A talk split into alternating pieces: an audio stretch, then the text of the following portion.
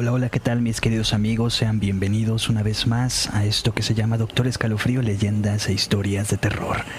Gracias por acompañarnos, estamos aquí totalmente en vivo. Este día jueves 12 de mayo del año 2022. Disculpen la tardanza, andamos un poquito ocupados, pero ya estamos afortunadamente aquí con ustedes. Déjenme compartir aquí las, las transmisiones con los amigos porque estoy corriendo aquí. Por lo general lo hago antes, pero eh, el ya se me había hecho tarde. Tenemos un proyecto de la universidad y afortunadamente terminé antes. Entonces, pues por aquí estamos ya llegando por aquí al directo. Entonces, vamos a mandar saluditos en un momentito. Denme un segundito más y ya. Estamos en vivo por si gustan acompañarnos.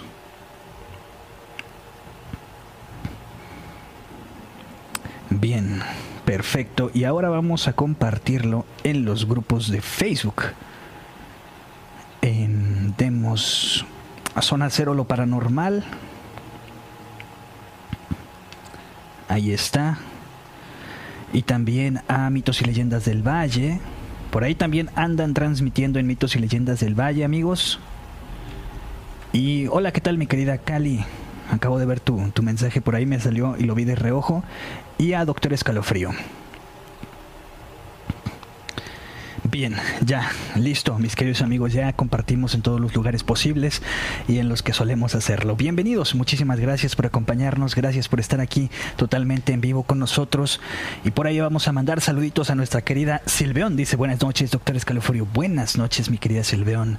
Por ahí también está Cali Muñoz, como siempre. Dice, buenas noches, doctor Escalofrío. Buenas noches, mi querida Cali, ¿cómo estás? Gracias por acompañarnos. Ruth Álvarez dice, hola, doc. Hola, ¿qué tal, mi querida Ruth? Y los amigos de Facebook aún no llegan, pero bueno, por ahí supongo que van a llegar. Denme un segundito, vamos a checar porque eh, creo que estamos transmitiendo en dos lugares eh, más, o sea, eh, estamos transmitiendo doble en Facebook y bueno, vamos a checar en dónde está la otra transmisión. Aquí está Doctor Escalofrío y a mí parece que aquí también está. Ok, muy bien. Carolina Salvatore dice, hola Doc, buenas noches, saludos, buenas noches mi querida Caro, ¿cómo estás? Gracias por acompañarnos, bienvenida.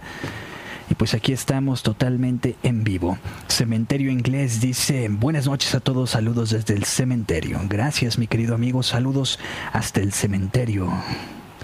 ¿Qué tal? Pues muchas gracias por acompañarnos. Estamos aquí totalmente en vivo. Doctor Escalofrío, leyendas e historias de terror. Vamos a buscar alguna historia para comenzar este programa. Así que denme un segundito.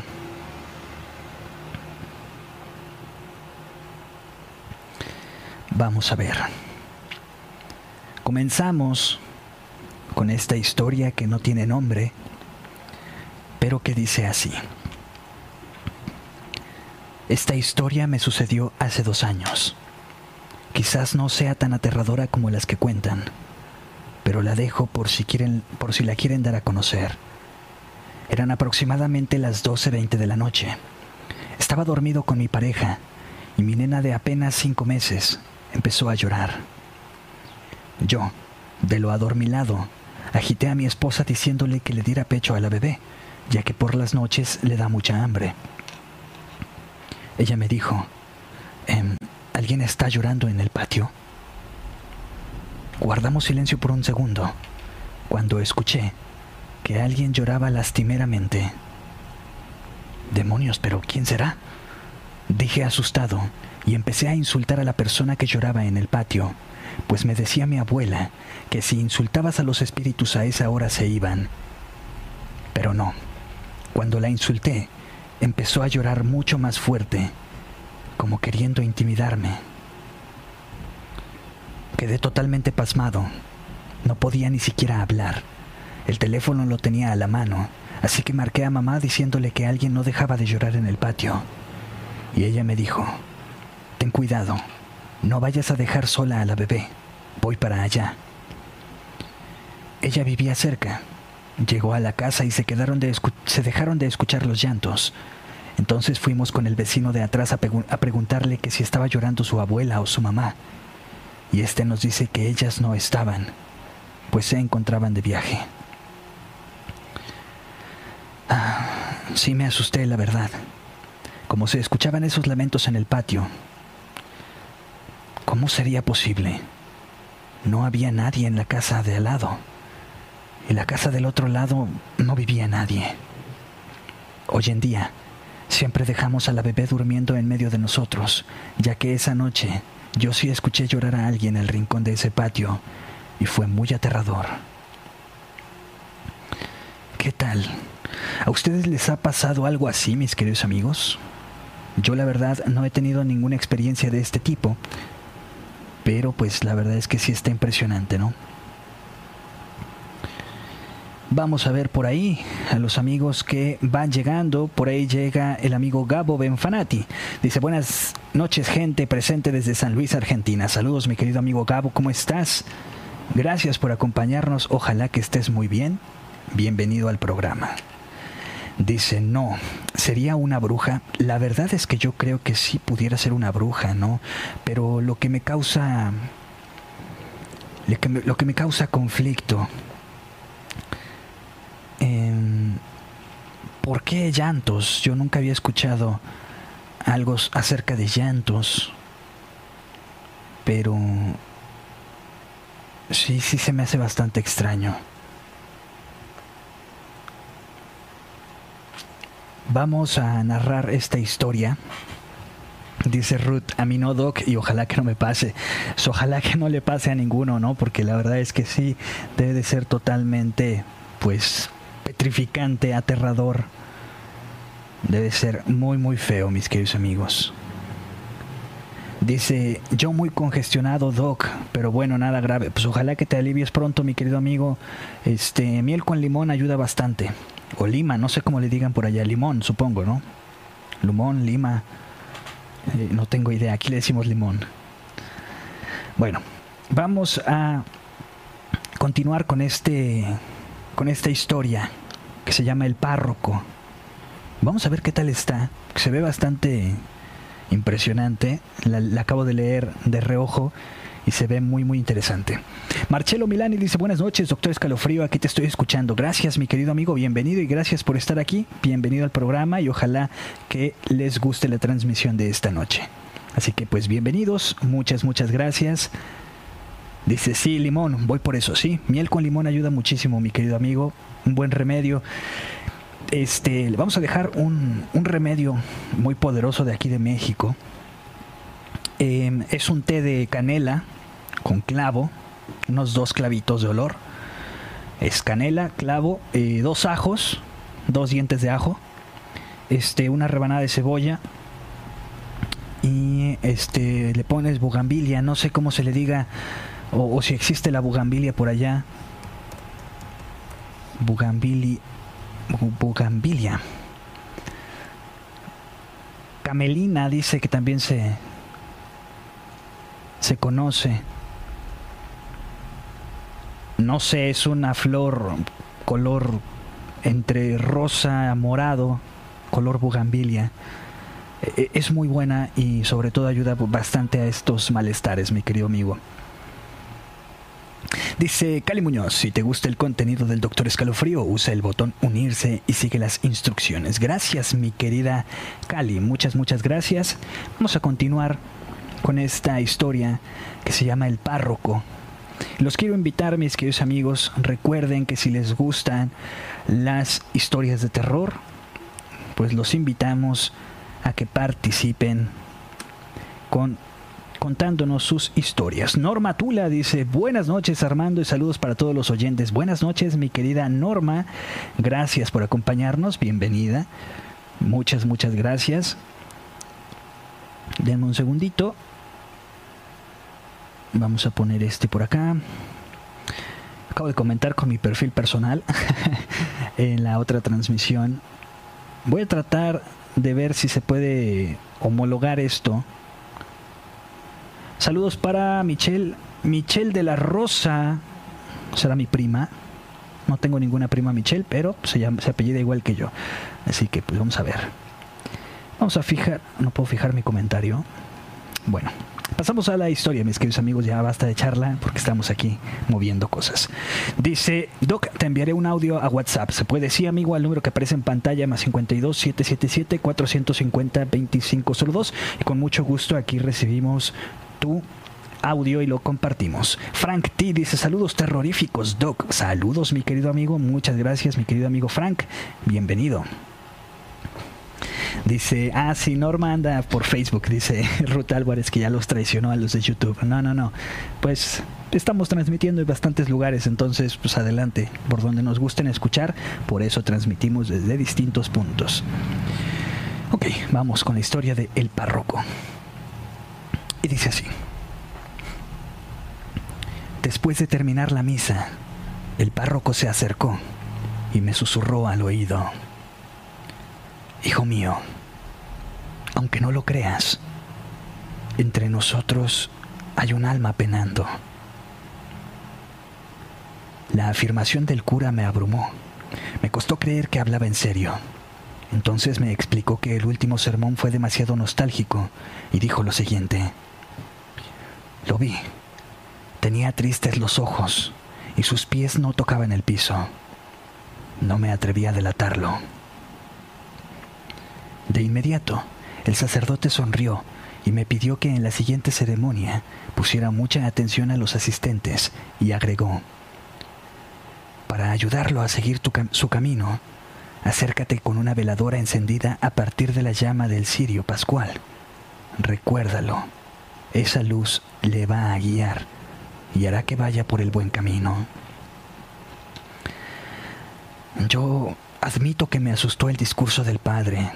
Me pasé la tarde preparándome para cumplir con la tarea que me había encomendado, cuando tocaron las campanas de la iglesia.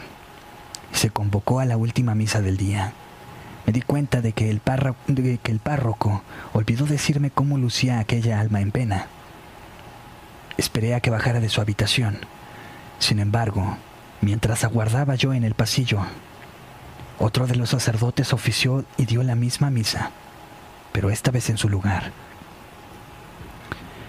Tan torpe me sentí que me aferré a la pista de los pies que no tocaban al suelo para ubicar al espíritu. Llegó el momento y el templo lucía casi vacío. Apenas un puñado de personas asistieron y transcurrió la ceremonia con total normalidad. No hallé el alma en pena me imaginé que el párroco me había jugado una extraña broma. Aunque, ¿sería ese el caso? La duda me contaminó de tal forma que, al cerrarle las puertas del templo, me dirigí al comedor para charlar con sobre el asunto.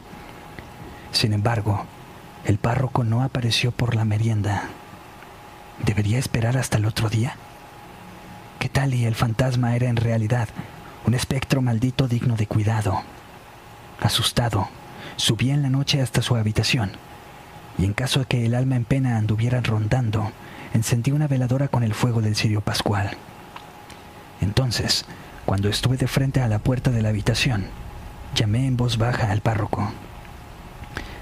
Disculpe, sé que es muy tarde, pero fallé en terminar mi oración, pues apenas me recargué en la puerta, se abrió sin esfuerzo.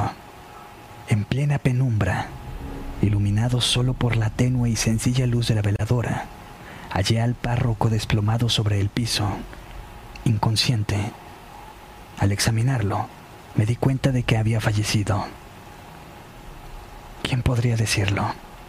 Que aquella triste alma en pena era el mismísimo párroco en busca del descanso eterno. Ah, y eso de los pies que no tocaban el piso bueno, eran los suyos, porque la, sotana que no nos dejó ver, porque la sotana que no nos dejó ver que, aún y después de morir su espíritu dio una última y tal, como le había llamado, muy nostálgica ceremonia. ¿Qué tal? Impresionante, mis queridos amigos. Pues al parecer, el mismo párroco era el que estaba buscando el descanso eterno, ¿no? Impresionante, la verdad es que es bastante aterrador encontrarnos con estas cosas. Sobre todo cuando creen que, por ejemplo en este caso, cuando crees que el párroco se dio cuenta de verdad y no, él era el que estaba buscando pasar al otro lado y la luz. Impresionante, mis queridos amigos. Vamos a esperar a que nos manden sus leyendas, historias de terror, mis queridos amigos. Vamos a ver qué hay por aquí. Ok. Bien, bien, bien. Vamos a ver qué más tenemos por aquí.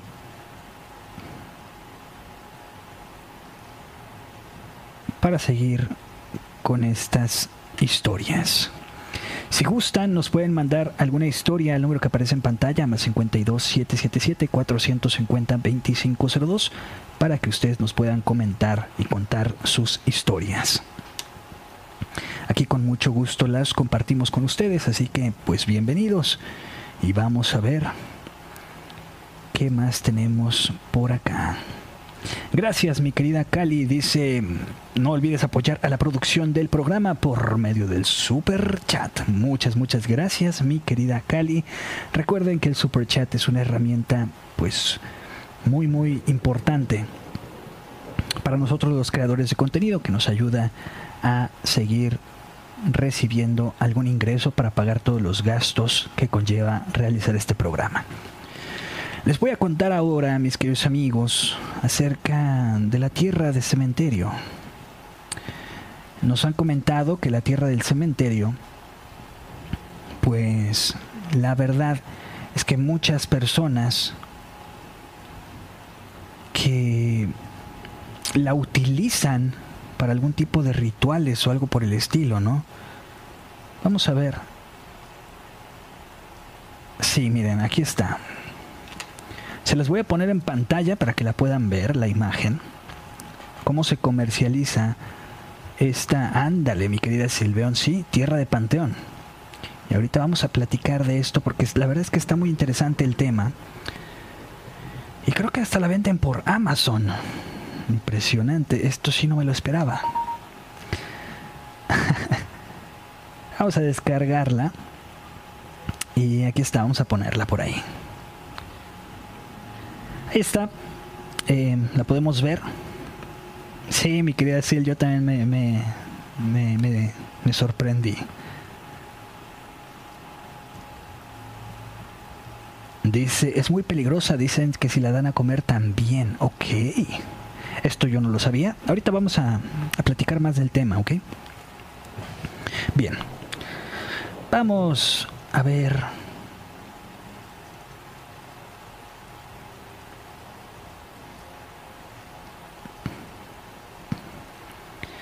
Vamos a ver, aquí está.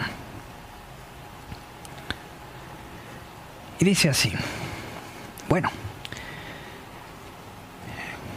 Curiosamente, expertos en alta magia indican que la tierra de cementerio no se trata de aquella que comúnmente vemos llegar al camposanto, aun cuando esté dentro de este mismo. Este término es utilizado para aquella tierra que se saca directamente del ataúd de una persona que ha pasado por el proceso biológico de la muerte, es decir, es el polvo que se generan de los restos de un individuo. Los magos o brujos utilizan también otro método que consta en sacar algunos huesos y convertirlos en polvo para realizar algún ritual o brujería. Pero hay que tener cuidado. Es muy recomendable no hacer el uso de esta antiquísima magia, porque su función es manipular el espíritu del difunto para hacer daño a una persona o familia. Si alguien de manera imprudencial esparce la tierra del cementerio en el hogar de una persona con la idea de causarle un mal, debe saber que la esencia del fallecido no actuará contra la víctima, foco de la hechicería sino que se volverá en contra del imprudente causándole todo tipo de desgracias, afirman prestigiosos brujos. Se dice también que este tipo de trabajo puede producir la llamada muerte seca y se caracteriza porque la víctima muere en los huesos. Ok. O sea que quedan muy, muy delgaditos las personas Dicho de otra forma, la persona pierde masa muscular y grasa corporal, haciendo que la piel se adhiera más a, los huesos, dando una apariencia esquelética. Para alivio de muchos, estos trabajos son muy costosos y no se encuentran al alcance, al alcance de todos. Además de que son pocos los hechiceros o brujas que verdaderamente dominan el ritual de la tierra de cementerio. ¿Qué tal, mis queridos amigos? Impresionante. Yo no tenía conocimiento de para qué se utilizaba la, la tierra de Panteón. Y miren, por ahí la imagen que estamos viendo dice tierra de cementerio, rituales de destrucción de enemigos, cambios de vida. dice Cali Muñoz, o sea que sirve para adelgazar. sí, pero no de la manera que eh, queremos, ¿no? O de la buena manera que, que, quisiéramos.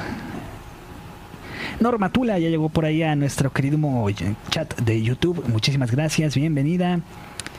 Y bueno, pues sí, afortunadamente o infortunadamente sirve para adelgazar, mis queridos amigos.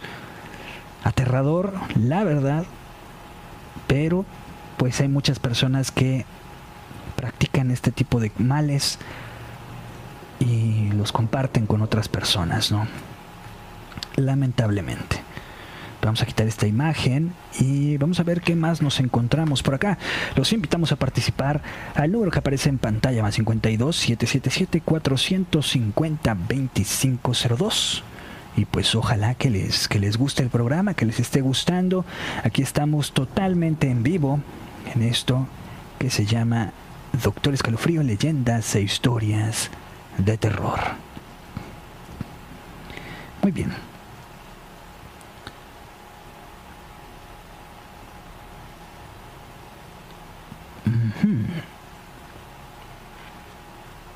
Bien, vamos a seguir buscando algo que, que sea de, de este tema parecido y vamos a ver qué más hay.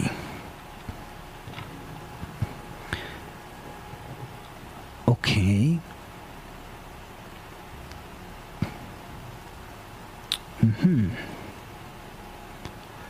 Ah, ok, sí, sí, sí, sí. Esto es de lo que hablábamos la vez pasada, que estaba hablando el amigo Perrito Fantasma, sobre las muertes, ¿no? Yo eh, mencionaba que distintos... Dice, y el video de hoy que nunca vi, ¿de qué trataba Doc? El video que subimos hoy al canal. El video este, trataba de un parque de diversiones en Japón, el cual pues se cuenta que fue abandonado por diversas causas. Una leyenda urbana cuenta que pues una persona en Japón eh, tenía el sueño de crear el, parque de diversiones más grande, pero pues no contaba con el dinero necesario, por lo cual se cuenta que entregó a su hija por un, con un, por un pacto eh, con un demonio de la cultura japonesa y que efectivamente consiguió el dinero para llevar a cabo esa, esa, esa idea.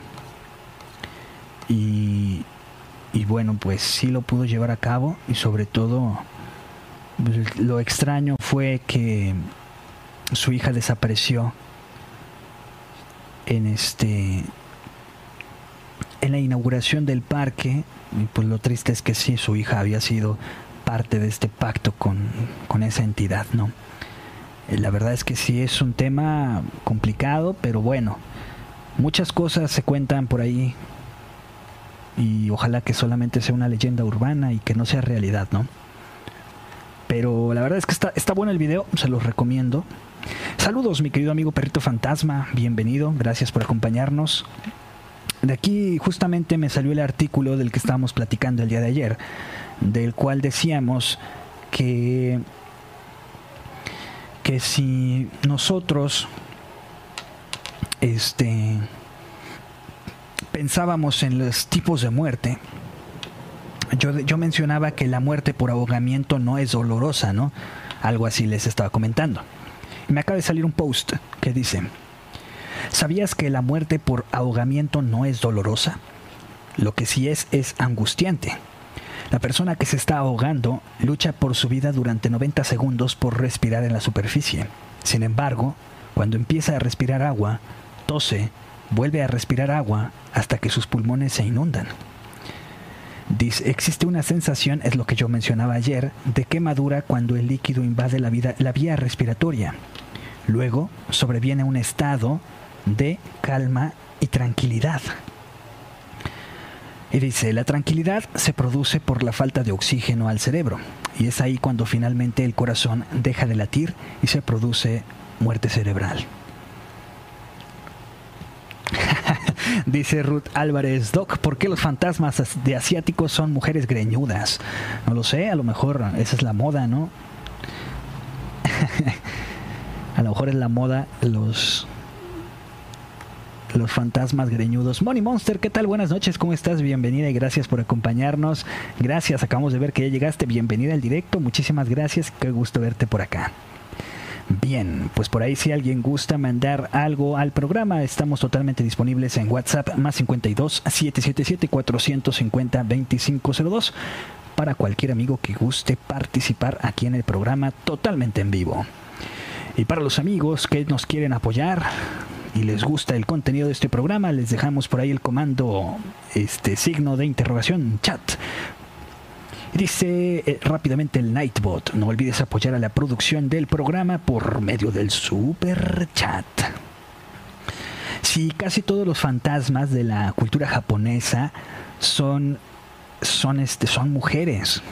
Eh, por lo general tienen algún tipo de maldición, como decían, que si bien no son demonios, se dice que son almas corruptas. ¿Por qué? Ya sea que les hayan jugado una mala broma, o el ya sea el destino o alguna persona. No lo sé. Dice, me he dado cuenta que la mayoría de espectros son mujeres. Si nos discriminan a los hombres, no podemos ser fantasmas en Japón.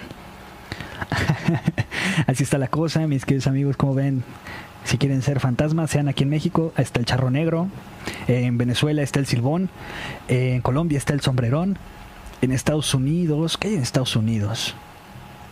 El Wendigo, este, los Skinwalkers, todas esas estas cosas, el Sasquatch, ¿qué más? ¿Qué más?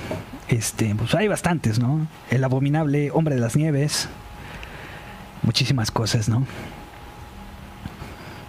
Así es. Este, bueno, eh, ahorita que estamos hablando de eh, fantasmas de Japón, eh, déjenme sacar mis libros de, de historias y leyendas de Japón, ¿les parece? Les cuento una y vamos a ver qué tal están. Denme un segundito. Dice, como los huracanes, se lo llevan todo. ah, qué triste. el doc feliz, el doc triste. Dice, algo que yo no sabía, que en Ciudad de México, en el Parque Hundido, o el del reloj, no recuerdo bien, hay un, espacio donde se, se, atan listones de diferentes colores para pedir deseos y dice que se cumplen, ¿será? No sé, vamos a ir a tener que ir a, atar uno que diga, que donde pida yo que este canal llegue a un millón de suscriptores para hacer muchos escalofriends, muchos escalofans. Dice, doctor Escalofrío, pregunta seria, ¿los fantasmas están sindicalizados? No tengo la menor idea, mi querido amigo perrito, porque pues los han de haber matado de hambre. Yo creo que no. Este, denme un segundito, voy por las, este, por los libros. Y les seguimos contando aquí este, estas historias de leyendas y fantasmas de Japón, ¿les parece? Dice, doctor Escalofrío, en México está el perro fantasma que chatea en los en vivos. Ah, ese sí es muy bueno. O como nos decían, mi querido amigo perrito, el, ahí me decían el doctor Misterio, en la mano, en la mano pachona, me decían el doctor Misterio, el doctor Fantasma, este, ¿cómo más me decían? Entonces, eh, siempre, siempre yo hacía la burla, ¿no? A Charlie y al señor Víctor, que les decía antes, no me dijeron el señor perro, o, o el doctor perro, o el perro doctor. Pero bueno, la verdad es que está, está bastante chistoso. Eh, todas estas situaciones que llegaron a pasar fueron muy lindas y, y, este pues sí se ponía muy bueno el ambiente no ojalá que aquí también pues lleguen muchísimos más amigos para que se pueda cotorrear eh, más a gusto también como, como lo estamos haciendo ahorita Este, algo que les quería decir y se me fue, se me fue, se me fue, se me fue. Así, ah, que a ese parque del que dice Cali vamos a tener que ir a, atar un listón para que este canal llegue a los, al millón de suscriptores, ¿no? No estaría nada mal, sobre todo para realizar todos los proyectos que queremos hacer. La verdad es que nos, nos vendrían muy, muy bien. Déjenme ver cómo vamos en cuanto a suscriptores. Nos faltan 10 suscriptores para llegar a los 11.000, entonces yo creo que mañana llegamos a los 11.000 suscriptores. Ojalá, vamos a poner changuitos. Las vistas están creciendo muchísimo. Gracias a todos los amigos que nos apoyan, dejan sus likes y sobre todo comentan.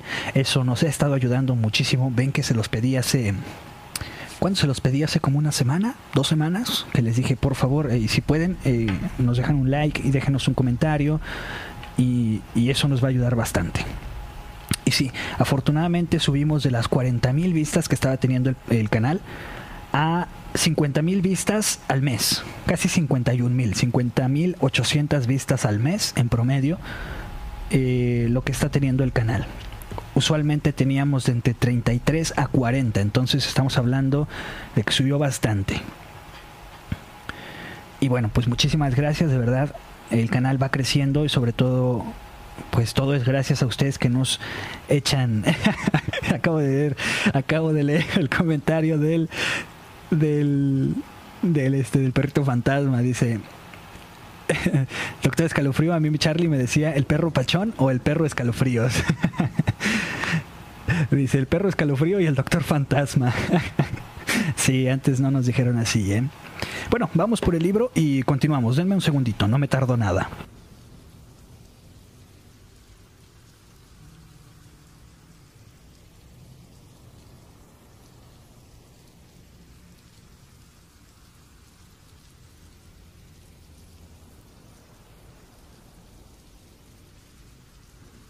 Ya se nos andaba cayendo la torre de libros que tengo por acá. Afortunadamente ya tenemos bastantes libros y eso nos ayuda muchísimo con los programas. Vamos a ver. Tenemos dos libros muy interesantes. Uno se llama Historias de Fantasmas de Japón y el otro dice Espíritus y Criaturas de Japón. ¿De cuál quieren que leamos una historia, mis queridos amigos? Vamos a ver. Hace bastante calor el día de hoy, ¿eh? Está, está, está bastante abrumador el calor.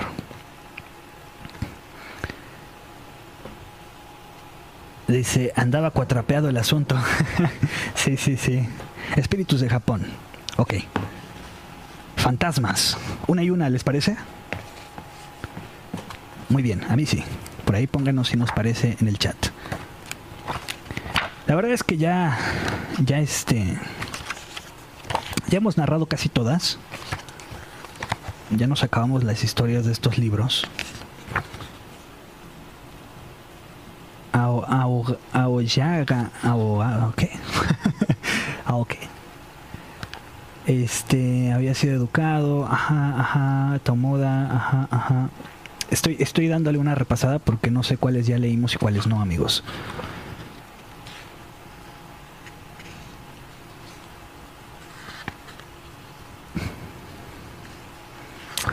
Vamos a leer esta. Se ve un poquito larga, pero pues vamos a ver qué tal está. Dice, eso está en chino. Exactamente. Así está. Dice, sí, así quedamos conformes. Sí, sí, una, una y una. Ok. Bien. Pues, para que queden conformes, mis queridos amigos, no se les olvide dejar su like y sobre todo compartir este directo con sus amigos para que podamos llegar a muchas más personas y para que este contenido del Doctor Escalofrío pueda llegar a cualquier rincón del mundo. Vamos a iniciar, mis queridos amigos, con esta, historia, esta historia que se llama La historia de Aoyagi. De la Oyage. y dice así. En la era de Bumei había un joven samurái llamado Totamoda. no. Tomoda. otra vez, otra vez. Otra vez, porque los nombres en chino y japonés y en náhuatl me vuelven loco a mí. Ok. Ahora sí. En la era de Bumei había un joven samurái llamado Tomotada que estaba al servicio de Hataji, Hatakeyama, Yoshimune, el señor de Noto Totomada, no, Tomotada. Era, era natural de Echizen, pero a una edad temprana había entrado a servir como peaje en el servicio de Daimyo de Noto. Había sido educado bajo la supervisión de aquel príncipe en el manejo de las armas. Conforme se hizo mayor, se distinguió como alumno aplicado y buen soldado, y siguió gozando del favor del príncipe. De carácter afable, magnífico trato y sobre todo buen porte, era admirado y estimado entre sus colegas samuráis. A punto estaba Tomotada de cumplir 20 años cuando lo enviaron en una misión especial ante Hosokawa Masamoto, el gran daimyo de Kioto, pariente de Hatayema Yoshimune, cuando se le ordenó emprender el viaje pasado por Echizen. El joven pidió y obtuvo permiso para de cambio poder visitar a su madre viuda. A su partida, corría la estación más fría del año. El campo estaba cubierto por un manto de nieve, y aunque montado a lomos de un recio corcel, se sintió impedido a marchar paso lento por la carretera. Atravesaba un paraje montañoso en donde los núcleos de la población eran escasos y distantes. En la segunda etapa de su viaje, tras horas de fatigosa marcha, cual no era su desespero al percatarse de que no alcanzaría el destino pretendido hasta bien entrada la noche. Tenía motivos para sentirse ansioso. El cielo amenazaba tormenta y el viento era glacial. Además, su cabalgadura daba muestras de encontrarse exhausta. Sin embargo, era tan peli, peliagudo. Sin embargo, en tan peliagudo trance, Tomotada avisó inesperadamente, avistó, perdón, inesperadamente el techo de paja de una cabaña en la cima de una colina próxima en el corazón de un sausal. Espoleó como buenamente pudo a su cansado animal hasta la morada y golpeó los cuarterones que habían sido cerrados como protección contra el viento. Una anciana salió a abrir. Compasiva, exclamó al ver al, pues, al apuesto forastero. Ah, pero qué calamidad. Un joven caballero que viaja solo con un tiempo tan adverso. Tenga la amabilidad de entrar, joven señor. Tomotada desmontó y tras guiar a su caballo hasta un establo en la parte trasera, entró en la cabaña en donde halló a un viejo y a una joven calentándose al amor de la, de la lumbre en que ardían varas de bambú. Con gran respeto, lo convidaron a acercarse y seguidamente los ancianos tuvieron a bien, a bien templar un poco de vino de arroz, a prepararle algo de comer al viajero a quien se aventuraron a interrogar acerca de su destino. Entretanto, la joven desapareció tras una mampara. Tomotada se había fijado con asombro en que, en que era realmente bella. Si bien vestía unas ropas andrajosas y sus cabellos largos y sueltos estaban enmarañados, no dejaba de preguntarse cómo una joven tan bella vivía en un, en un lugar tan mísero y desolado. Bueno, lo bueno es que era bien humilde. El anciano le dijo, Honorable señor, la aldea más cercana se encuentra a una gran distancia de aquí y la nieve cae copiosamente. El viento se arrecia y la carretera se encuentra en muy mal estado. Por consiguiente, la posibilidad de continuar viaje esta noche entraña un peligro cierto. A pesar de esta pobre choza no es, a pesar de que esta pobre choza no es merecedora de su presencia, y a pesar de no poder ofrecerle comodidades, quizás sea más seguro que pase la noche bajo este miserable techo. Su caballo quedaría buen, a buen recaudo. Tomotada aceptó el humilde, el humilde ofrecimiento, con secreto alborozo por la oportunidad que se le brindaba de admirar durante más tiempo a la joven. Le sirvieron un vasto pero abundante plato de comida y la muchacha se asomó por detrás de la mampara para servir el vino. En esta ocasión se presentó ataviada de diferente manera, con un vestido de confección casera, de áspera pero pulcra tela.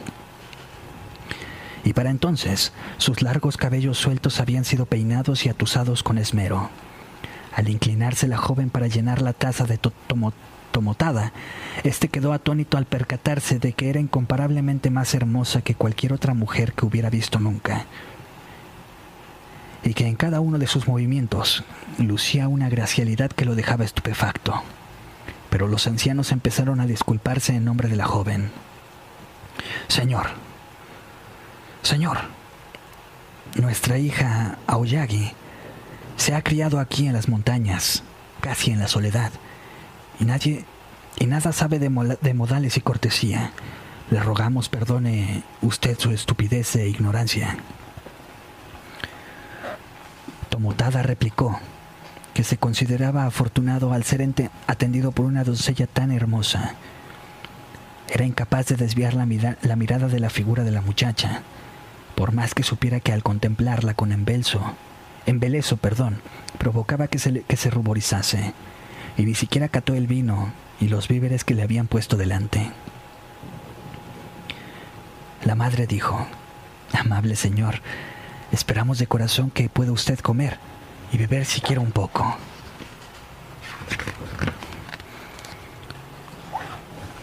Ya que el viento glacial debe haberle calado hasta el tuétano, conviene que se lleve algo a la boca, por pobre que sea la calidad de nuestra comida, para complacer a la pareja. Ah, ok, dice. Conviene que se lleve algo a la boca, por pobre que, que sea la calidad de nuestra comida. Para complacer a la pareja de ancianos, Tomotada comió y bebió cuanto pudo. Y pese a todo, sus ojos no, no pudieron quitarse del encanto de la joven de coloradas mejillas. No dejó de perfeccionarse Conversó con ella y comprobó que, de su, que su manera de hablar era tan dulce como su rostro.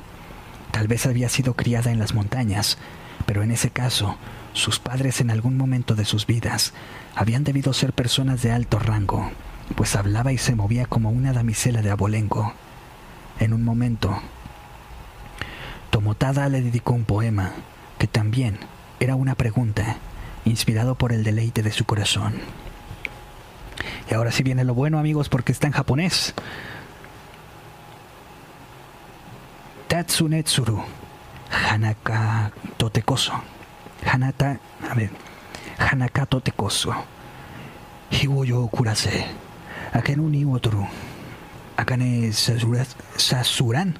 Akane sasuran. Algo así. Que significa de camino a hacer una visita me encontré con lo que creía era una flor. Así pues, he de pasar el día de aquí. ¿Por qué razón en el tiempo que precede? ¿Por qué razón en el tiempo que precede al alba se avivan las, las tintas del alba? Eso es algo que ciertamente ignoro. Sin vacilar ni un instante, ella correspondió con el recitado de estos versos. Y no Honomekutu, Iruo, Wagaso de. Su, Tsutsumaba a su nomo, a mí ya tomarán. ¿Qué significa?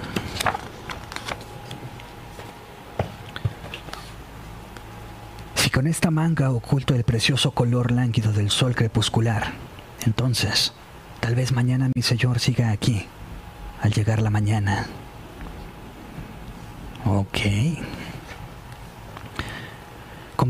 Comprendió entonces Tomotada que aceptaba su admiración, y no fue menor su sorpresa por el talento con que ella había trasladado sus sentimientos en verso que el deleite por promesa contenían.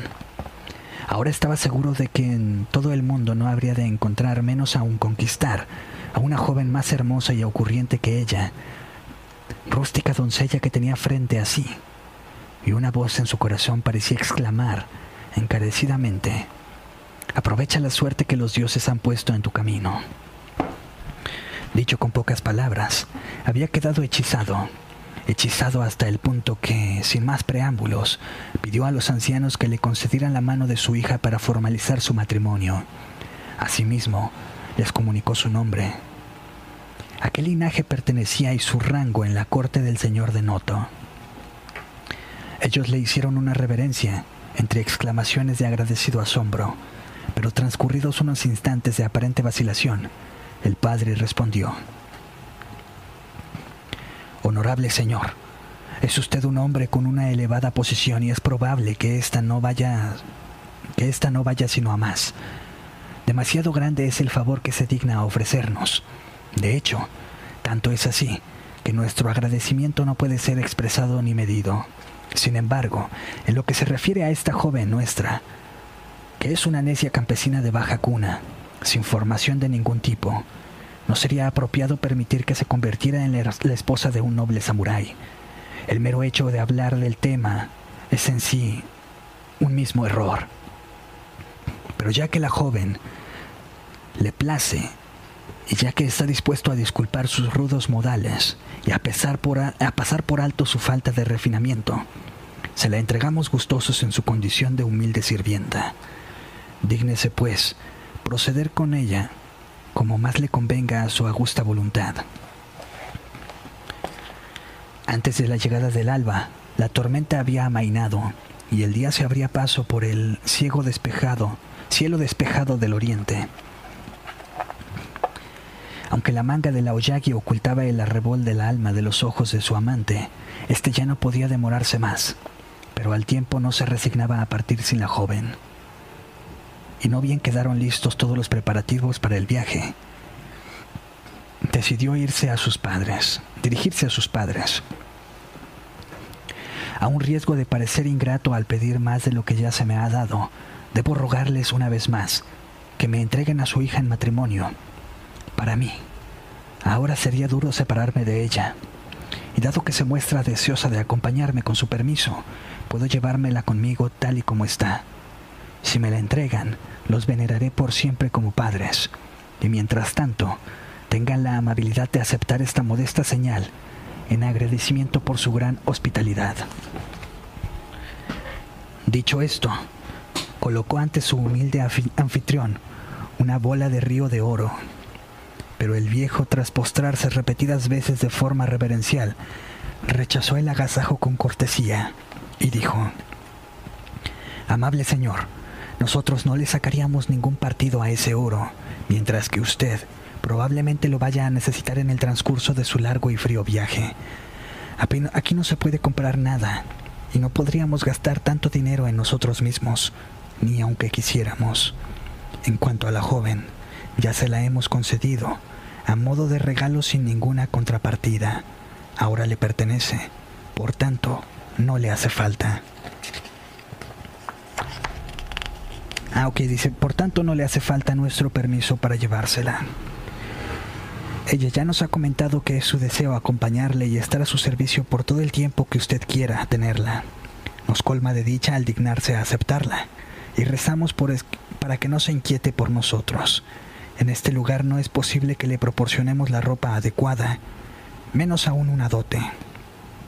Además, en, nuestra vista de en vista de nuestra edad provecta, más pronto que tarde íbamos a tener que separarnos de ella. Así pues, es una suerte que usted quiera llevársela. De nada sirvió que Tomatoda tratara de convencer a los ancianos de que aceptasen la señal. Les traía sin cuidado el dinero, pero reparó en que estaban muy ansiosos por confiarle el destino de su hija, y así fue que decidió llevársela. La upó la upó pues a su caballo y se despidió de la anciana pareja hasta otra ocasión, con, con sinceras muestras de gratitud. Honorable señor, respondió el padre, somos nosotros y no usted quienes debemos estarle agradecidos. Tenemos la seguridad de que tratará bien a nuestra pequeña y nada nos hace, temer por su futuro. Y aquí hay algo interesante. Dice, en el original japonés, aquí figura un extraño corte en el curso natural de la narración, que en consecuencia padece una curiosa inconsistencia. No se dice nada más acerca de la madre de Tomo, Tomotada ni, ni acerca de los padres de Aoyagi o del daimyo de Noto. Salta a la vista que el escritor se altó de hablar de ellos. Apuró la historia con bastante dejadez hasta su impactante final. No me veo capaz de llenar sus omisiones ni de reparar los fallos estructurales, pero debo atreverme a apurar ciertos detalles explicativos, sin los cuales el resto del cuento no se sostendría. Parece ser que Tomotada se llevó a, Aoyagi a Kioto de forma precipitada, y esto le ocasionó problemas, pero no se nos cuenta nada sobre dónde. No se nos cuenta nada sobre dónde. En adelante viviría la, pareja, la pareja. La. Ahora bien, continúa la historia. A un samurái no le estaba permitido casarse sin el consentimiento de su señor, y no entraba en los planes de Tomotada obtenerlo sin antes haber cumplido con su misión. Tenía motivos dadas las circunstancias para temer que la belleza de Aoyagi atrajera una peligrosa atención, lo cual podría derivar en que se la arrebataran. En Kioto, por tanto, trató de mantenerla escondida, escondida de los curiosos. Pero llegó un día en que un vasallo del señor Hosokawa vio a Aoyagi y descubrió su relación con Tomotada, Tomotada y acudió a comunicárselo al daimyo. A raíz de esto, el daimyo, un joven príncipe, gran amante de las caras bonitas, dio orden de que la joven fuese llevada al palacio, a donde la condujeron sin dilación ni ceremonia. Ah, ok, todavía no termina esto. Pues está larga. Muy, muy larga, mis queridos amigos, aún falta. Bueno, pues aquí continuamos. Tomotada se sumió en profundidades lament... Ah, ok, otra vez. Tomotada se asumió en profundas lamentaciones. Se sabía imponente. No era más que un humilde heraldo al servicio de un daimyo de lejanas tierras, y por el momento se encontraba a merced de un daimyo mucho más poderoso cuyos deseos no cabía contradecir. Además, Tomotada era inconsciente de, de haber actuado de manera irresponsable de haberse granjeado a sabiendas de su propia desgracia al entablar una relación clandestina contraria al código militar. Espérenme que se me va a caer mi celular. Ya. Ya no albergaba sino una ola de esperanza. Su esperanza, que la verdad era muy baja. Aoyagi fuera capaz y desearía escapar y emprender una una fuga a su lado. Tras muchas cavilaciones decidió que intentaría hacerle llegar a una, una carta. El mero intento entrañaba peligro. Por supuesto, cualquier escrito que le enviase podía acabar en manos del daimyo, y una misiva de amor a cualquier interna del palacio era considerada una ofensa imperdonable. No obstante, resolvió asumir los riesgos y en forma de poema chino redactó una carta con la intención de hacérsela llegar. El poema estaba escrito únicamente con 28 caracteres, y pese a que solo fueron 28, logró expresar su profunda pasión y sugerir el dolor de su pérdida. Que dice así: Koshi o son, goijin wo yo, ryokuju namida wo tatere rakin wo hititaru, como un hitotabi irete fukaraki koto umi no gotoshi. Koyoro Shoro Kore Rojin o Rojin, no sé cómo se pronuncia. De muy cerca, bueno, esto es lo que significa, ¿eh? De muy cerca, así es como el joven príncipe sigue ahora a la brillante doncella. Las lágrimas de la bella al caer mojan su atuendo, pero el augusto señor se ha enamorado de ella, y la hondura de su anhelo es como la hondura del mar. Así es, que ahora vengo desolado, errante, y en soledad. En la tarde posterior al envío del poema, Tomotada fue convocado a presentarse ante el señor de Hosokawa. El joven sospechó desde el inicio que su confianza podría haber sido objeto de traición, de modo que no esperaba si en efecto la carta le había sido entregada al daimyo. Poder eludir más el severo de los castigos. Llegado a este punto, ordenará que maten ordenará que me maten, pensaba Tomotada. Mas ¿para qué vivir si no es junto a Oyagi? Además, si se confirma la sentencia a muerte, al menos podré intentar acabar con Hosokawa. Envainó su espada y se dirigió a prisa, a al palacio. Al entrar en el salón de audiencias, vio al señor Hosokawa sentado en el estrado, rodeado por samuráis de alto rango, con sus capuchas y atuendos de ceremonia todos callados como estatuas, mientras Tomotada avanzaba para rendir pleitesía. El silencio le pareció siniestro y denso, como la calma que precede a la tormenta.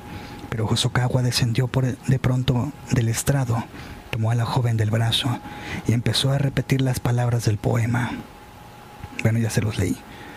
El joven, al levantar la mirada, vio cómo brotaban compasivas lágrimas de los ojos del príncipe y dijo entonces Hosokawa, puesto que os tanto amáis, arrogándome un derecho arrogándome un derecho que me corresponde al señor de Noto, me he tomado la libertad de autorizar vuestro matrimonio.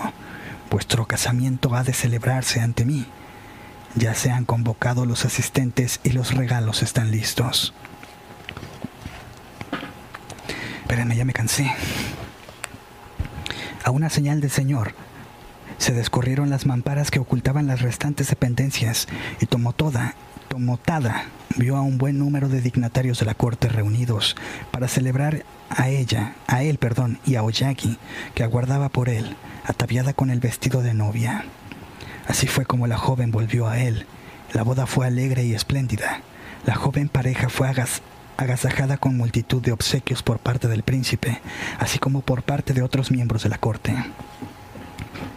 Tras la boda, Tomotada y Aoyogi vivieron juntos durante cinco dichosos años, pero una mañana, Aoyagi, mientras conversaba con su marido acerca de algún asunto doméstico, lanzó de buenas a primeras un grito de dolor y acto seguido palideció entumecida.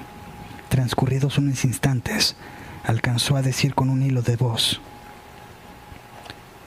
Te ruego que me perdones por haber gritado con tanta rudeza, pero es que el dolor que, hace, que siento ha sido repentino. Querido esposo, nuestra unión debe haber sido propiciada por el karma de algún estado de existencia anterior, y esa feliz relación, creo yo, nos volverá a reunir en más de una vida todavía por llegar.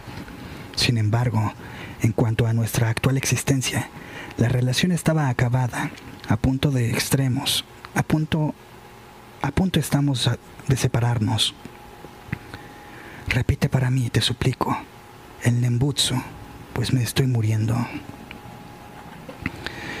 Oh, pero qué delirios, delirios tan crueles son estos, exclamó el estupefacto marido. Tan solo te invade un ligero malestar, querida mía. Acuéstate y descansa un poco. Ya se te pasará. No, no, respondió ella. Me estoy muriendo. No se trata de ningún delirio, lo sé. Llegados a este punto sería inútil, querido esposo mío, seguir ocultándote la verdad. No soy un ser humano. Mi alma es el árbol. Mi alma es el alma de un árbol. Mi corazón es el corazón de un árbol. Mi vida es la savia de un sauce. Y alguien en este momento cruel me está talando para derribarme. Y por eso me estoy muriendo. No me quedan fuerzas siquiera para llorar. Rápido, rápido, repite el Dembutsu para mí.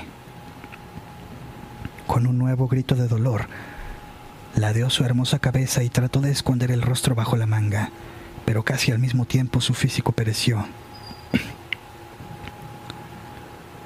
Tomotada corrió a sujetarla, pero fue en vano.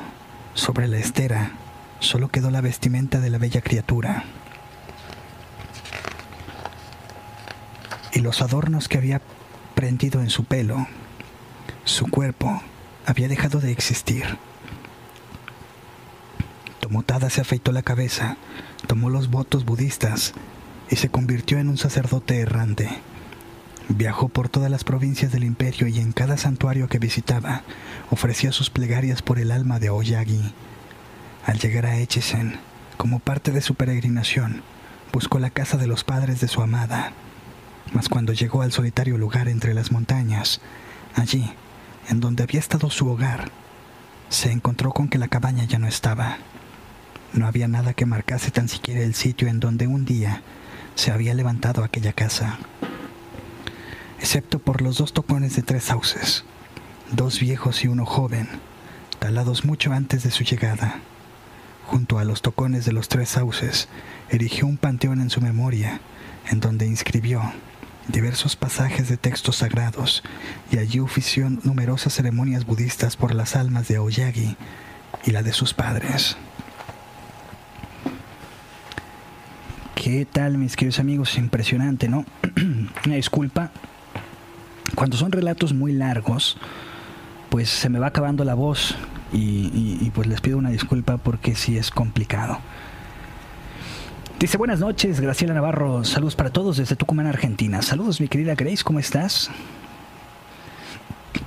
Natalia Medcamel dice buenas noches, Doc. Buenas noches a todos. Saludos, saluditos, mi querida Nat. ¿Cómo estás? Bienvenida y qué gusto verte por acá. Vamos a ver qué más tenemos por acá. Todos los amigos que nos están viendo por medio de Facebook y de YouTube. Por ahí les mencionamos que ya tenemos una nueva página porque em, la verdad es que Facebook nos está censurando bastante en la que ya teníamos, que es Doctor Escalofrío.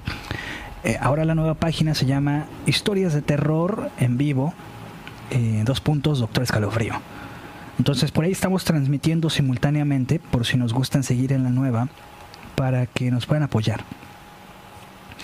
Manu Palmer este, dice por ahí, buenas noches, doctor Escalofrío, muy buenas historias, me gustan mucho. Muchas gracias, mi querido Manu, bienvenido al programa, bienvenidos a todos los que van llegando. Dice Mayra Velázquez Piña, saludos desde California. Muchísimas gracias, mi querida Mayra, ¿cómo estás? Gracias por acompañarnos. Dice, gracias, Doc, no volveré a hacerlo. Claro, eh, sobre todo, imaginen, imaginen esto, ¿no? El alma tan bella era de un árbol.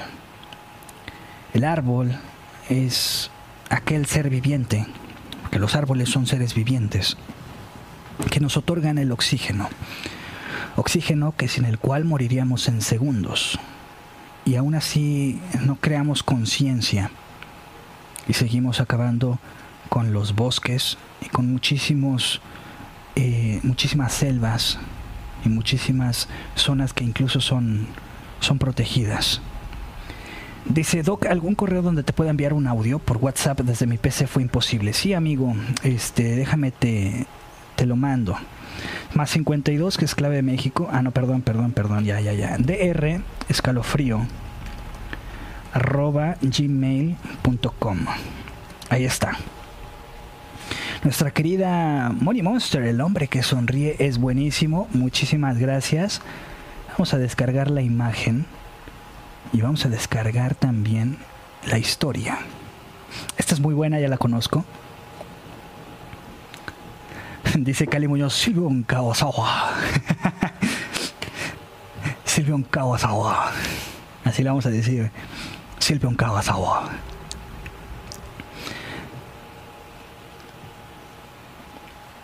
Y va a ser Kali Motsumatsu. Silvio Kawasawa y Kali Matsumatsu. Iba a ser también este. Dice, muy bien, por suerte recién dejé de estudiar solo para ver y escuchar al doctor Escalofrío. Bienvenido mi querido amigo Manu, muchísimas gracias, un abrazote hasta Buenos Aires, Argentina. Aquí estamos totalmente en vivo, transmitiendo desde México para todo el mundo, como Los Ángeles Azules. Ellos son de Iztapalapa, pero nosotros desde aquí de México. Que bueno, están, en el mismo lugar, ¿no? Pero aquí generalizamos. Desde México para el mundo. Doctor Escalofrío y la poderosa cumbia. No, es cierto. es este Silvión. ¿Cómo era? Kawasawa, dijo. Kagasawa. Sí, ¿cómo? Déjenme lo escribo, Kagasawa. Pero era con... Eh, vamos a ponerlo con W, que así sería más. Silvio Kagasawa y Kali Matsumatsu. Kali Matsumatsu. Es Silvio Kagasawa y Kali Matsumatsu. este, sí, sí, sí. Ahí está. Este, déjame checar. Vamos a ver qué más tenemos por acá. ¿Cuánto duró el, el relato, eh? Ah, ok, ya casi llevamos hora y media, muy bien. Ah, pues sí, sí, duró bastante, como 20 minutos. Llevamos como casi 40 cuando empezamos a, a narrarlo. ¿Ya salió? ¿Ya salió? Ya lo vieron, ¿verdad? Dice, amigo Doc, mañana es viernes 13, así es mi querido amigo, y aún no sé qué vamos a hacer. Ah, sí, ya, ya habíamos quedado, ya me acordé, ya me acordé. Dice, ya saquen ese espíritu de Japón. Dice Silvio, me duele mi pancita de tanta risa. este, una vez les voy a comentar una historia bien chistosa, ¿no? Yo a veces juego eh, algunos videojuegos en línea con amigos. Y un día me llegué a encontrar con un amigo que curiosamente sí era doctor, eh, eh, era mexicano, pero trabajaba en este en Alemania. Entonces él estaba trabajando en Alemania, hizo, estudió su carrera aquí, pero se fue a estudiar, y creo que su especialidad a Alemania. Entonces yo le dije, me bueno, él más bien, él me preguntó si yo era doctor y le dije, no, eh, me puse así por el personaje, el libro más bien, y el personaje doctor, este, gracias mi querido amigo de Cementerio Inglés. Este, déjame ver si ya me llegó. Un amigo quiere que indique su página de Facebook, no, Cementerio Inglés, la pasajera fantasma. Gracias, mi querido amigo, con mucho gusto lo pasamos. Sí, entonces, este, me preguntó si yo, si era este, ¿Cómo lo descargo? Guardar archivo adjunto. La pasajera fantasma. Ok. Ya lo tenemos guardado. Un momentito más y lo compartimos. Es Kawasawa. Este. Ajá, me preguntó si era doctor. Y le digo, no, pues así me lo puse por un personaje, ¿no? Y ya. Este. Entonces. Me dijo. Escalofrío, está, está muy padre el nombre. Si fuera en alemán, serías Dr. Shooterfrost. Y yo quedé así de, wow, suena, suena muy padre, sí me gusta. Doctor Frost Y sí, sí, sí me gustó.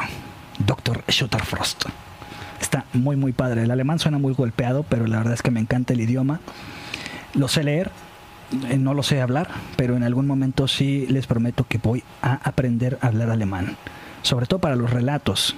Y necesito practicar mi francés y sobre todo mi japonés. Que ese sí me cuesta bastante.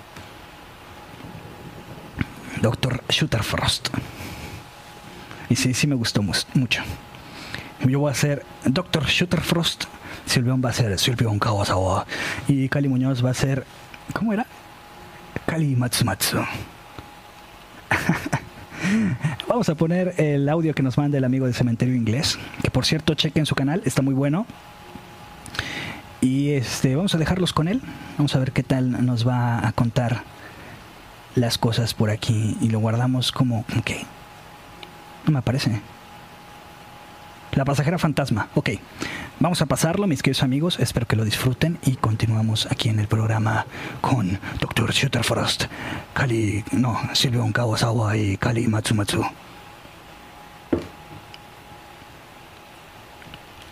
Llevo aproximadamente dos años trabajando en Uber y he leído todas las historias y me atreví a enviarte la mía. No soy un hombre miedoso. Tengo 37 años y he visto en Uber una fuente de ingresos que algunas veces anda bien, pero también hay días malos, como aquel en el que me sucedió esta historia. Trabajé todo el día solo quemando combustible. Me había ido realmente mal. Llegando a casa en Paine Centro, cerca de la una de la madrugada, me aparece una carrera en la aplicación desde Valdivia de Paine a Santiago. Era un viaje largo, así que acepté casi por obligación de mi billetera más que nada. Pero al rato me arrepentí y la cancelé. A los segundos me vuelve a aparecer la misma carrera y también la acepté. Esta vez el pasajero me escribió un mensaje para avisarme que el viaje era para unas tías suyas, que se les había hecho tarde y ya no había otra locomoción para que se fueran a casa. Dudé mucho en ir a buscarlas, ya que podían asaltarme, aunque la calificación del pasajero era la correcta. Ese viaje por lo menos saldría unos 28 mil pesos y de vuelta igual podría ser algo más. Comencé a ir hacia el lugar, pero con cada kilómetro que me acercaba al destino, más me arrepentía. Llegué a Valdivia de Paine por la calle del consultorio, y desde ahí hacia adentro era el lugar donde debía recoger a los pasajeros. Cuando llegué había un velorio. En eso se me acerca un caballero muy agradecido por haber aceptado el viaje y me dice que el Uber lo pidió para tres tías suyas que se le había hecho muy tarde y vivían en Santiago. Lo mismo que me había escrito por mensaje. Ahí fue cuando tres señoras de edad se retiraron del velorio y se subieron a mi auto. En el camino me comentaron que la fallecida era familiar de ellas y que había muerto de cáncer. Aunque había durado mucho tiempo desde que le habían diagnosticado la enfermedad. Una de ellas me dijo que era media Brujilda la difunta, y yo le pregunté, ¿cómo Brujilda? Ellas me explicaron que la fallecida era una bruja, que en realidad toda la familia eran brujos, pero que era algo normal de ese pueblo. En ese momento sentí como se me ponía la piel de gallina, por lo que traté de hacer el viaje lo más rápido posible. En el camino estas viejitas me seguían contando detalles fantasmales de la difunta, como de trabajos que ella hacía y que la visitaba mucha gente de todos lados para verse la suerte con ella. Llegamos a Santiago, a la comuna de destino, y me pasaron 30 mil pesos y no me pidieron el vuelto, así que quedé muy feliz con la carrera. Lo malo fue que de vuelta a mi hogar no tomé a ningún otro pasajero, pero el viaje igual había valido la pena. Cuando venía a la altura de San Bernardo, comenzaron las cosas extrañas. Sentí que alguien me susurraba al oído y digo como buen chileno, concha su madre, ¿qué onda? Miro hacia atrás y no había nadie. Me sugestioné tanto que me detuve en la estación de servicio de Lo Herrera a comprar una bebida y a tomar un poco de aire. Seguí mi viaje y cuando venía por Wynn, con mucha fuerza me jalan por el hombro. Esta vez sí que entré en pánico Llamé a mi esposa para comentarle lo que estaba ocurriendo y ella se rió. Pero al escucharme tan asustado, me dijo que rezara y que le pidiera de buena forma, fuese lo que fuese que estuviera arriba del auto, que por favor se baje y me deje en paz. Paré en la plaza de los nueve meses y sin darme cuenta se me acercó un travesti a la ventana de mi auto. Me asusté mucho, casi se me sale el corazón por la boca y me dice con palabras eróticas, ¿qué buscas? Yo le dije, nada. Voy para mi casa. Otro travesti se acerca y me dice que estoy muy pálido. Me preguntó también si me había ocurrido algo. Me pidieron un cigarrillo y fumé junto a ellos mientras les comentaba a grandes rasgos lo que me había ocurrido. Una de ellas, que era venezolana, creo, por su acento, con una risa nerviosa, le dije que esas cosas no existen. Me despedí de ellas deseándoles suerte y comencé el retorno a mi hogar en Paine. Cuando pasé por linderos sentí unos mareos horribles y un debilitamiento en mi cuerpo. Pensé que el cigarrillo me había bajado la presión, pero seguía empeorando y aunque intentaba seguir conduciendo, perdí la noción del tiempo y el espacio. Fue como... fue como si alguien guiara mis sentidos y mi voluntad. No ingresé por el cruce Vascuñani y pagué el peaje de ingreso a Paine, algo que jamás, pero jamás había hecho en mi vida para entrar a Paine. Llegué hasta el cruce y traté de razonar con esta entidad. Sin hablar y solo como si fuera una conexión mental, le dije al alma que me había atrapado, que no iba a ir a dejar la Valdivia de Paine. Sentía como si mi mente estuviese compartiendo el mismo espacio con la entidad que me manipuló y sentía mucho frío, aunque no era una noche fría. Llegaba a salir vapor de mi boca por el frío y se habían empañado los vidrios del auto. Comencé a llorar y ahí tuve que detenerme. Recuerdo estar diciendo que no quería ir, pero no me pregunten el por qué. Pero entre lamentos ya había avanzado hasta más allá de Campuzano. El tiempo no era real según las distancias que conducía. Fue como si estuviese borracho o drogado. No era capaz de entrar en razón. Llegué a Valdivia de Paine al lugar del velorio y aún había gente afuera de esa casa de campo. Entré y el caballero que me había solicitado de Uber me reconoce y me dice que por qué había vuelto. Yo comencé a llorar de la nada. El caballero pensó que algo les había ocurrido a las pasajeras que él había enviado pero le conté lo que me había sucedido y me hizo pasar a la casa. Me dijo que estuviera tranquilo, que me creía y que ahora iba a poder regresar a mi hogar. Llegué a mi casa como si alguien me hubiera dado una golpiza. Abracé a mi señora y le dije que era algo que jamás había vivido, ni quería volver a vivir. Al día siguiente me levanté muy tarde. Mi señora se había levantado temprano para limpiar mi auto y dejarlo impecable, ya que ella siempre me ayuda con eso y me dice que limpiando los asientos traseros entre el asiento y el maletero habían 30 mil pesos. La única respuesta que le encontramos a este hallazgo fue que la difunta me había pagado por el viaje de vuelta. Sé que muchos se burlarán de esto, pero no es hasta que te ocurre cuando dejas de reírte de lo que existe, pero no comprendes.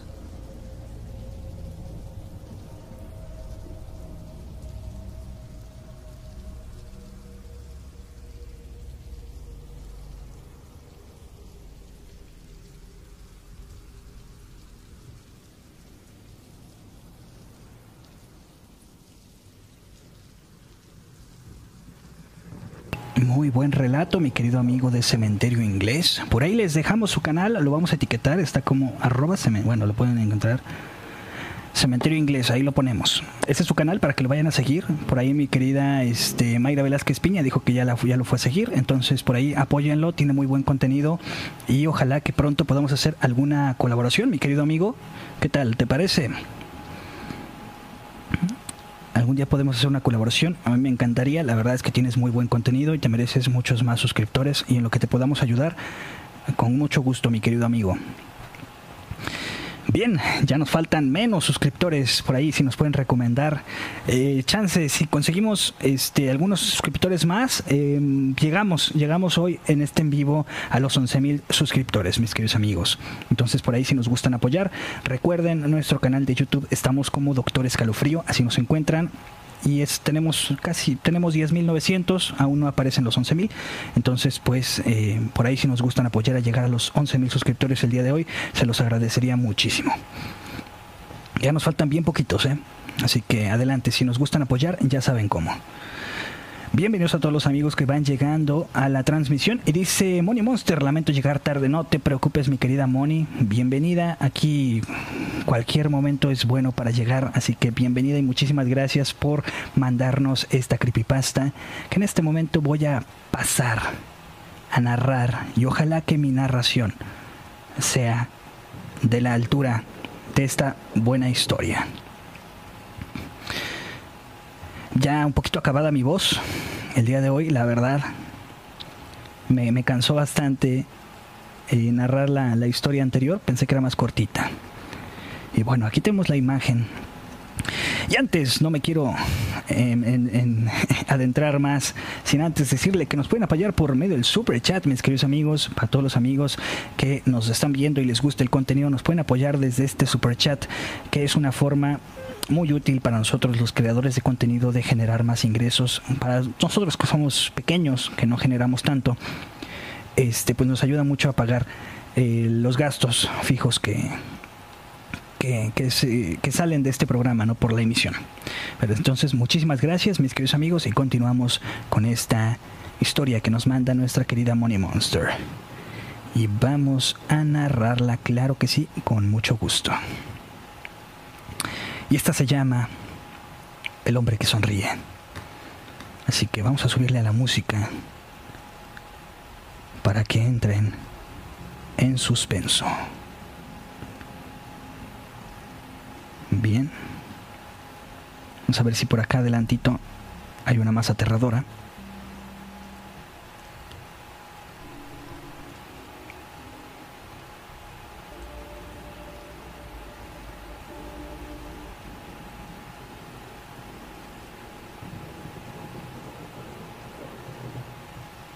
Que este va a estar bueno. Bien, vamos a continuar con esta historia que se llama El hombre que sonríe. Y ojalá que les guste. Y dice así. Hace casi cinco años vivía en el centro de una ciudad en los Estados Unidos. Siempre fui un noctámbulo, por lo que muy seguido me aburría después de que mi compañero de cuarto, que no era como yo, se iba a dormir. Como pasatiempo, acostumbraba a salir a dar largas caminatas y utilizar ese tiempo para pensar. Estuve viviendo casi cuatro años de esa manera, caminando solo por la noche y nunca tuve una razón para sentir miedo. Recuerdo que bromeaba con mi compañero de cuarto diciéndole que hasta los vendedores de drogas eran educados. Pero todo cambió en unos cuantos minutos de una noche de esas. Era un miércoles, entre la una y las dos de la madrugada. Me encontraba caminando cerca de un parque algo alejado de mi departamento, pero que era constantemente visitado por una patrulla. Era una noche tranquila, aún para una noche entre semana. Había muy poco tráfico, casi nadie a pie. El parque se encontraba, como casi todas las noches, completamente vacío. Giré en una calle con la intención de regresar a mi departamento cuando lo vi por primera vez. Se encontraba hasta el final de la calle en la misma acera que yo. Era la silueta de un hombre bailando. Era una danza extraña, similar a un vals, pero en cada cuarto movimiento daba un paso hacia adelante. Se podría decir que caminaba bailando hacia donde yo me encontraba. Creí que era un posiblemente borracho. Así que me orillé lo más que pude hacia el asfalto, para darle más espacio para maniobrar sin colisionar conmigo. Mientras más se acercaba, más me daba cuenta de que la gracia con la que se movía era impresionante. Era alto, delgado, llevaba puesto un traje viejo. Cuando estaba lo suficiente cerca pude distinguir su cara. Sus ojos estaban completamente abiertos. Su cabeza estaba ligeramente inclinada hacia atrás como si mirara al cielo. Su boca formaba una sonrisa tan amplia que le produciría dolor a cualquier otra persona. Debido a esto, decidí cambiarme de acera antes de que se acercara más. Dejé de verlo para concentrarme en cruzar la calle.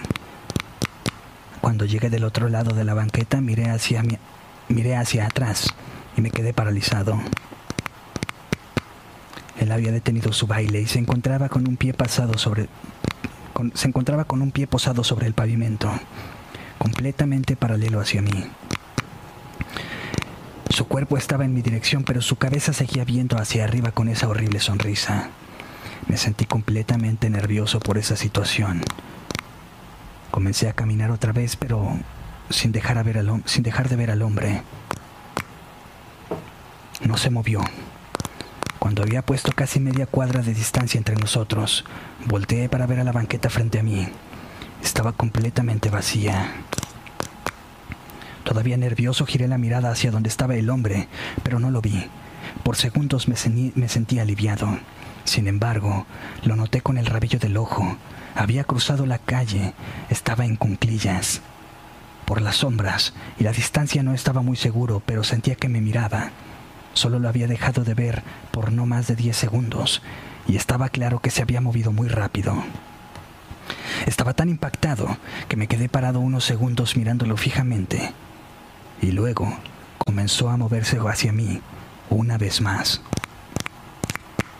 Tomaba grandes pasos de puntillas, exagerando como si de una caricatura se tratase, pero lo hacía muy, muy rápido. Me gustaría decir que en ese punto me puse a correr o saqué mi gas pimienta o mi celular o cualquier otra cosa, pero no lo hice. Me quedé parado completamente paralizado mientras el hombre sonriente se acercaba hacia mí. De pronto se detuvo. Una distancia como la de un automóvil de mí. Su cara seguía sonriendo al, al cielo. Cuando finalmente encontré voz, le balbuceé la primera cosa que se me vino a la mente. Mi intención era gritarle en un tono imperativo y enojado. ¿Qué demonios quieres? Pero lo que salió fue un lastimoso lloriqueo. ¿Qué, qué, Sin importar si los humanos pueden oler el miedo o no, estoy seguro de que pueden oírlo. Y yo lo escuché en mi propia voz, lo que me hizo sentir más miedo. Pero él no reaccionó para nada, solo se quedó ahí parado, sonriendo. Y después de lo que sentí, fue una eternidad. Solamente se giró muy despacio y comenzó a caminar bailando en dirección opuesta. Yo no tenía ganas de darle la espalda otra vez, pero lo que vi fue cómo se alejaba hasta que estaba casi fuera de mi vista. Pero luego me di cuenta de algo. Ya no se alejaba y ni siquiera estaba bailando. Miré con horror cómo la distante figura de él se hacía grande y venía de regreso, pero esta vez corriendo. Yo corrí también. Huí hasta que me encontré en una calle mejor iluminada y con poco tráfico vehicular. Miré hacia atrás y el sujeto no estaba en ningún lado. El resto del viaje de regreso a casa me la pasé volteando constantemente hacia atrás, esperando ver su estúpido rostro con su estúpida sonrisa, pero nunca más lo vi. Viví en esa ciudad por seis meses más después de esa noche y nunca más salí, salí por las noches a caminar. Había algo en su cara que siempre me perseguirá. No se veía borracho ni drogado. Su rostro reflejaba completa y total locura. Y eso, eso verdaderamente da mucho miedo.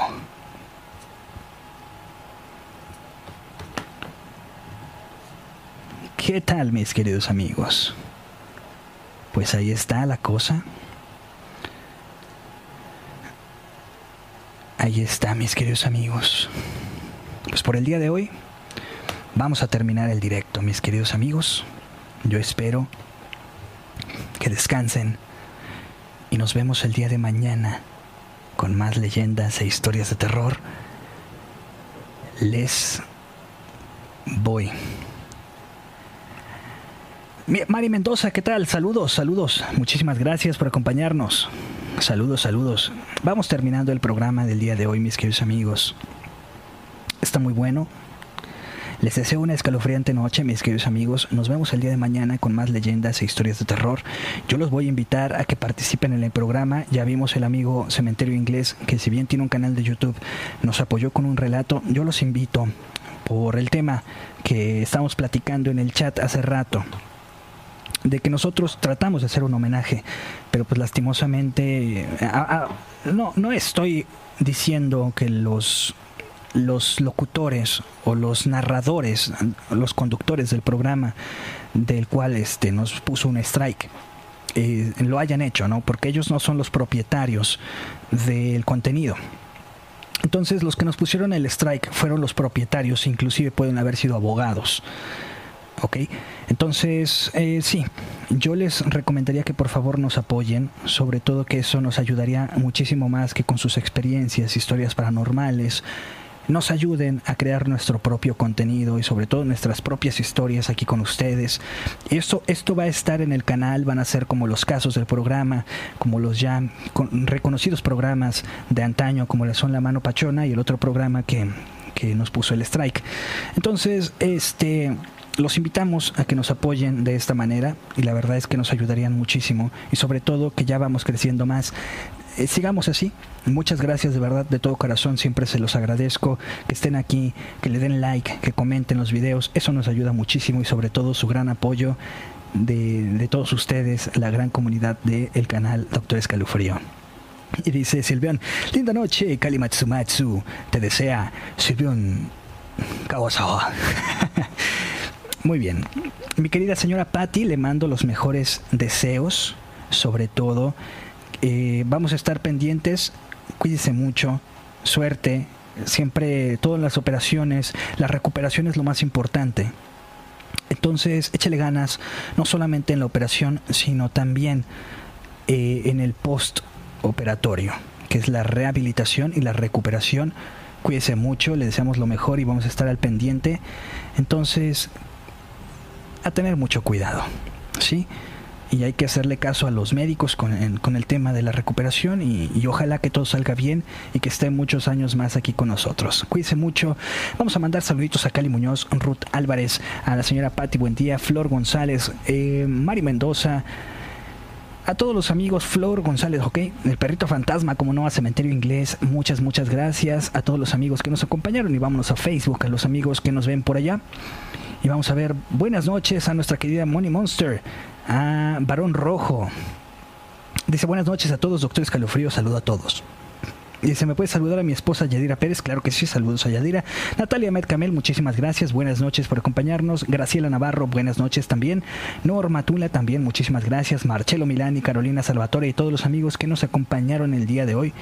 Muchas gracias, se los agradezco de todo corazón y sobre todo que tengan una excelente noche. No olviden que les ha hablado el doc y les deseo una escalofriante noche. Hasta mañana y vámonos porque aquí espantan. Hasta luego.